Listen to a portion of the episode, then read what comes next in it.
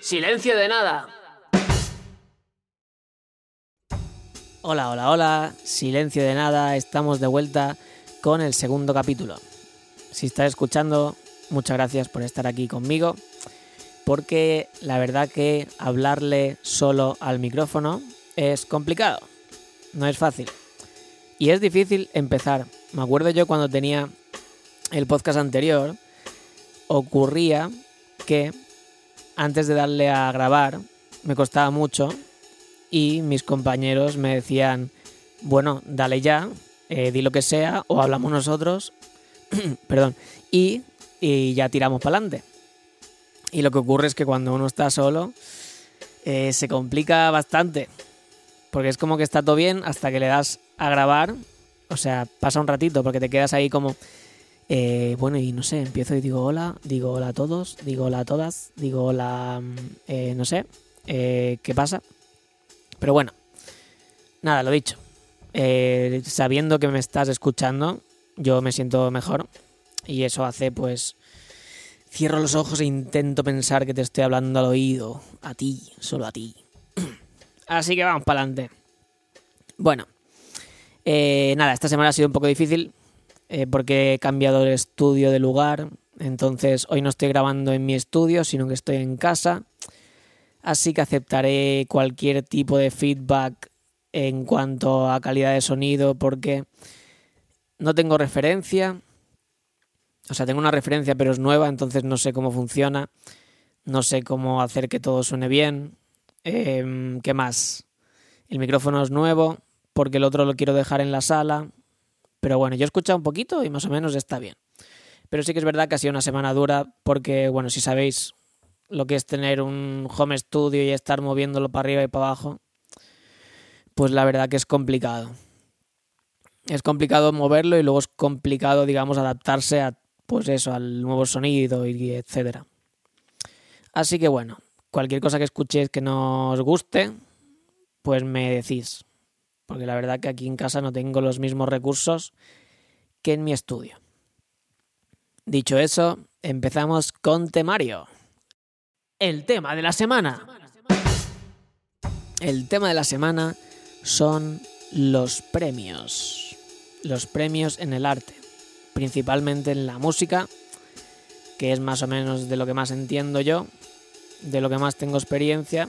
No de premios, cuidado, me refiero a la música pero también un poco del arte en general. Entonces, nada, ¿por dónde empiezo? A mí se me ocurrió este tema durante la semana, estaba pensando a ver qué tema, de qué tema hablar. Y a veces me viene a la cabeza en reflexiones acerca de los premios. ¿Por qué? Sinceramente, ¿por qué? O sea, ¿qué opináis vosotros de los premios? ¿Qué opino yo? Yo la verdad es que jamás lo he entendido en tema de arte. Y es como que de alguna manera algo que he sentido que he tenido al lado siempre porque yo soy de Ibiza y siempre están los premios al mejor DJ, el DJ Revelación, el DJ mejor DJ del año, eh, mejor sesión del año. Eh, claro, porque el jurado se, pone a escuchar las sesiones del mundo entero y elige cuál es la mejor. ¿Vale? Nótese la ironía. Bueno, el caso. Premios en el arte. Yo, sinceramente, no sé quién inventó eso. Ya sabéis que mi podcast no es didáctico porque no tengo mucha idea de lo que hablo. O, más que no tengo idea, es... O sea, no chequeo no investigo a fondo, sino que hablo de la impresión que tengo. Todo esto es subjetivo, ¿vale? Esto no va a misa, cada uno que piense lo que quiera. Pero yo los premios en el arte para mí no tienen ningún sentido, ninguno. Porque si ganas un premio, em, tú ganas un premio significa que hay otra gente que no lo gana. Entonces es como meter a todo el mundo en una línea en la que hay ganadores y perdedores. o bueno, en concreto un ganador que es el que se lleva el premio y otros que no se lo llevan. Esto tampoco es que sea 100% así, es verdad, es verdad que a veces hay como premios que más que premios son reconocimientos. Entonces, yo eso lo dejaría en otro lugar. Yo premios hablo de Grammys, por ejemplo, o mm, estos premios que se dan en Ibiza porque alguien es un DJ revelación. Em, signifique lo que signifique eso. Y todo ese tipo de premios. Em, creo que es la gente que crea estos premios lo que está... Bueno, cada uno que haga lo que quiera. No sé qué carajo están haciendo, la verdad que no tengo ni idea. Yo creo que es una estrategia de marketing para luego poder decir, esta persona gana un premio. Vale. ¿Por qué pienso eso? Porque, ¿qué sentido tiene ganar un premio? O sea, no, no entiendo. Digamos que al hacer arte, uno lo que hace es, bueno, es, hace algo que lo hace, no sé si para sí mismo. O sea, normalmente el arte bueno no se hace para los demás, si no sería comercial. Eh, hay otras razones por las cuales uno hace arte, sea la que sea, y em, no tiene o sea, no te, no te tiene por qué venir nadie y decirte que eso está bien, o venir a alguien y decirte, oye, no has ganado un premio, porque no mereces ganarlo, o yo qué sé. O sea, ¿por qué una persona debería eh, ganar un premio por hacer música? Porque esa música es mejor, es peor. ¿Qué sentido tiene? Hablemos un poco de mejor y peor en el arte. Eso es una cosa que no tiene sentido. El arte uno lo hace por X razones, pero creo que nunca es para competir. Y si se, y si se hace para competir, em, pues no sé, no tiene ningún sentido. Digo yo, estamos creando belleza. Em, bueno, ¿estamos creando belleza? No. Cada uno hace arte por X razón. Yo, por ejemplo, lo hago Mm, no te lo diré. Es secreto. Pero, eh, ¿cómo puede ser que pongamos a todos en una misma balanza? Balanza no, es que yo me imagino, yo me imagino el mundo del arte como una cosa y me imagino, imagínate, eh, ¿cómo se dice? Un gráfico XY, como un espacio o en 3D, donde hay un montón de cosas. ¿vale? Imagínate, yo qué sé, Miles Davis está por ahí, tu vecino está por allá, eh, Brian Eno está por ahí, Pink Floyd está por allá, y cada uno hace su movida, y está Tarantino está por ahí, luego está Spielberg, luego está el, no sé, uno que hace dibujos animados, la, la serie de... ¿Cómo se llama esta? Que me gusta. La banda del patio. Entonces, cada cosa de estas te transmite algo distinto. O sea, nunca puede estar en la misma línea. Es, por eso digo lo de 3D.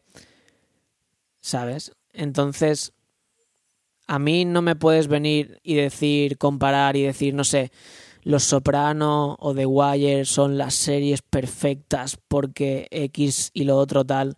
Pero por muy bien hecho que esté Los Soprano o The Wire o Breaking Bad, lo que yo siento, por ejemplo, con Peaky Blinders, nada más suena la intro y se ve, suena la canción esa, se ve todo, las llamas esas de, de las fábricas, el lugar, en el cuerpo yo siento una cosa que no...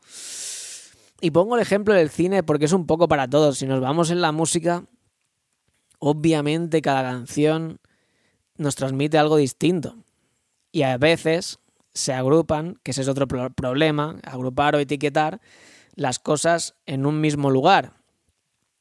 Eh, por ejemplo, no sé, en, los años 70, rock and roll. ¿Qué significa rock and roll? Significa Pink Floyd, significa Led Zeppelin, significa Emerson, Lake and Palmer, significa The Doors.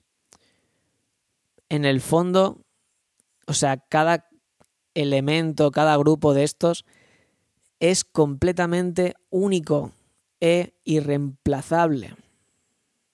Entonces, ¿qué significa ganar un premio?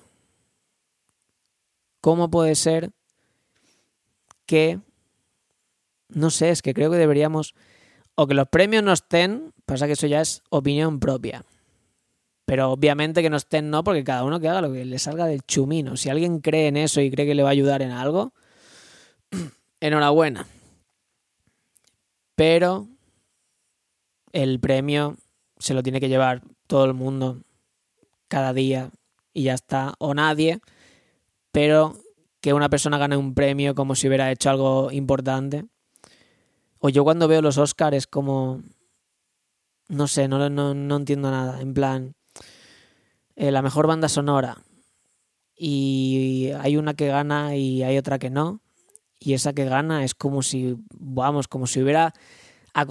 O sea, como iba a decir accomplished. Como si hubiera conseguido algo. Pero un premio en el fondo no es nada, ¿no? O que alguien me lo explique. Porque yo, o sea, no entiendo, no entiendo por qué están esas cosas. Entonces, aprovechando este momento, voy a introducir mi nuevo, mi nuevo segmento dentro de mi programa que se llama Pregúntale a Armando. Si habéis escuchado el podcast que yo tenía el anterior, el podcast de Todd Fosk, sabréis quién es Armando. Quien no sepa quién es Armando, pues em, lo voy a introducir poco a poco en este programa porque es un crack. Ya hablé con él, me dijo que quería participar. Bueno, hubo, tuvimos que negociar porque obviamente hay una cantidad de dinero aquí increíble y al final pues aceptó, aceptó hacer un piloto, digamos, con este programa. Y básicamente, eh, ustedes, los que están escuchando, eh, le pueden preguntar, o sea, me podéis enviar una pregunta a cualquier red social de estas que tengo por ahí. Y, o enviar un correo, tengo un email también, que es silencio de nada, silencio, sí, arroba gmail.com, para quien no tenga redes, si es que alguien no tiene redes en este mundo. Em, ojalá alguien no tenga redes pues me podéis enviar una pregunta que le haríais a Armando. ¿Vale? Armando es un experto. Armando es un libro. Armando es todos los libros. Armando es todo. Es un crack. Es un máquina. Entonces, es por eso que antes lo tenía en el podcast y es por eso que cuando empecé este podcast eh, le dije, Armando, te necesito porque para mí eres el... Me hace falta esa persona. Eh, bueno, el caso. o sea, lo que he hecho, pues como nadie me ha preguntado nada, porque este capítulo, digamos, es el primero, es el segundo, pero en verdad es como el primero que introduce temática, le escribí a Armando y bueno, eso ya expliqué en el primer capítulo, que es muy difícil juntarme con él y con la gente que me gustaría traer, entonces he inventado un formato que se llama o sea, en el podcast se llama Pregúntale a Armando, pero lo que yo hago es, les, le mando un audio, le digo de qué va a ir el tema y él me envía un audio a mí y me contesta. Y yo ese audio, es importante aclarar esto, porque yo personalmente le doy mucha importancia a esto. Este audio yo aún no lo he escuchado, lo tengo aquí al lado mía y lo voy a reproducir en directo por primera vez. ¿Por qué digo esto? Porque siempre que escucho yo un programa de radio, de tele o de X, cuando pasan cosas de estas de postproducción, siempre, o preproducción, o lo que sea, siempre me pregunto, ¿pero cómo? ¿Cómo lo hacen? ¿Cuándo lo ha escuchado? ¿Quién? No sé qué. Como que siempre, no sé, me llama la atención. Como hay tanto fake por ahí, entonces me gustaría aclarar que yo no sé Armando. O sea, yo tengo un, yo le, le dije esto a Armando, me dijo que sí, le hice la pregunta y yo tengo aquí un audio de Armando de cuatro minutos, que a lo mejor son cuatro minutos que me están mandando la mierda. No lo sé. Pero le voy a dar al play y veamos qué me dice mi compañero.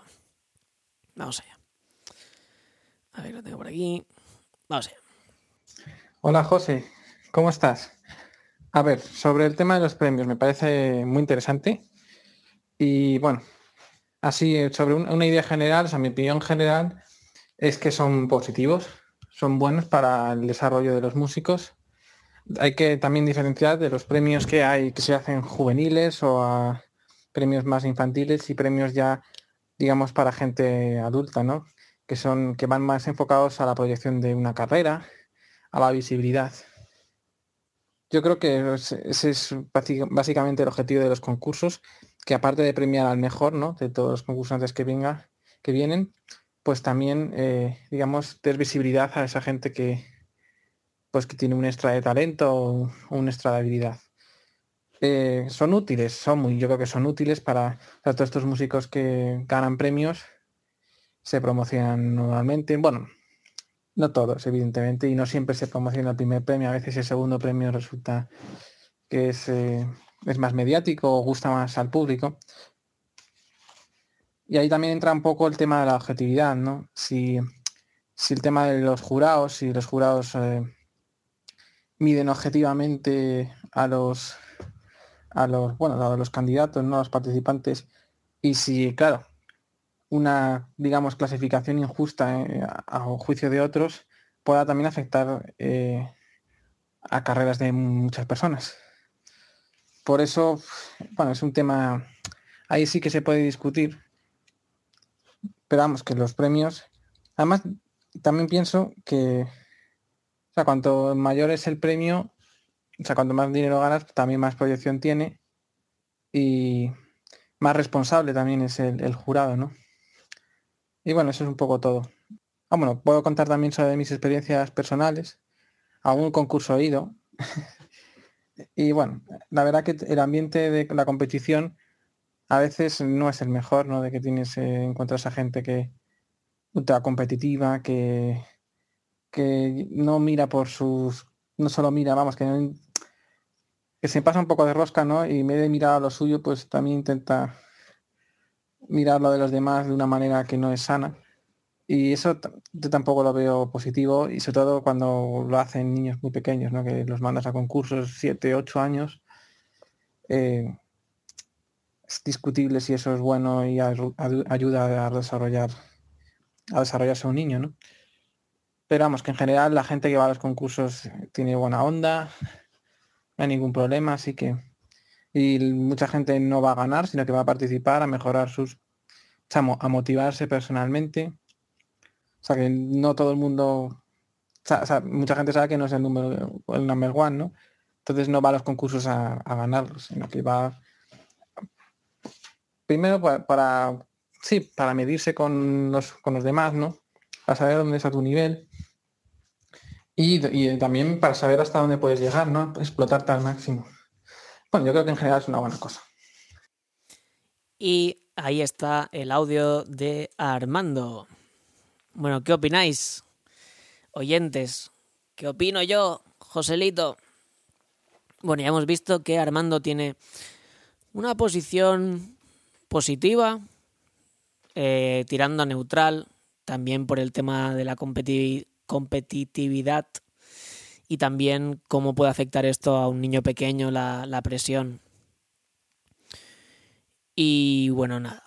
Ojalá tuviera aquí Armando para seguir comentando.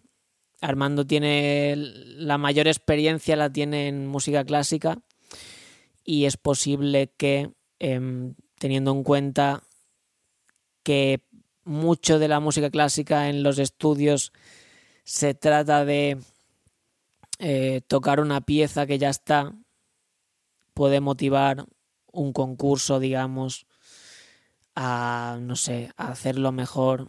Yo es que personalmente no creo en mejor y peor. Entonces, nada, tenemos una opinión más de Armando. Cualquier cosa, si queréis comentarle a él, escribidme y le seguimos enviando audios que yo creo que le está encantado. Lo que pasa que no puede, él está en mitad del campo, perdido en una montaña de España, eh, de ermitaño, ahora mismo. No, mentira. Si digo eso se me va a matar. Bueno, es secreto lo que está haciendo, pero digamos que está por ahí y no tiene internet. Entonces solo está el audio. Si queréis que hable con él, eh, me enviáis a mí una pregunta y se la hacemos juntos y le decimos a Armando qué pasa. Yo lo voy a hacer. Bueno, eh, nada, ¿qué más decir de este tema?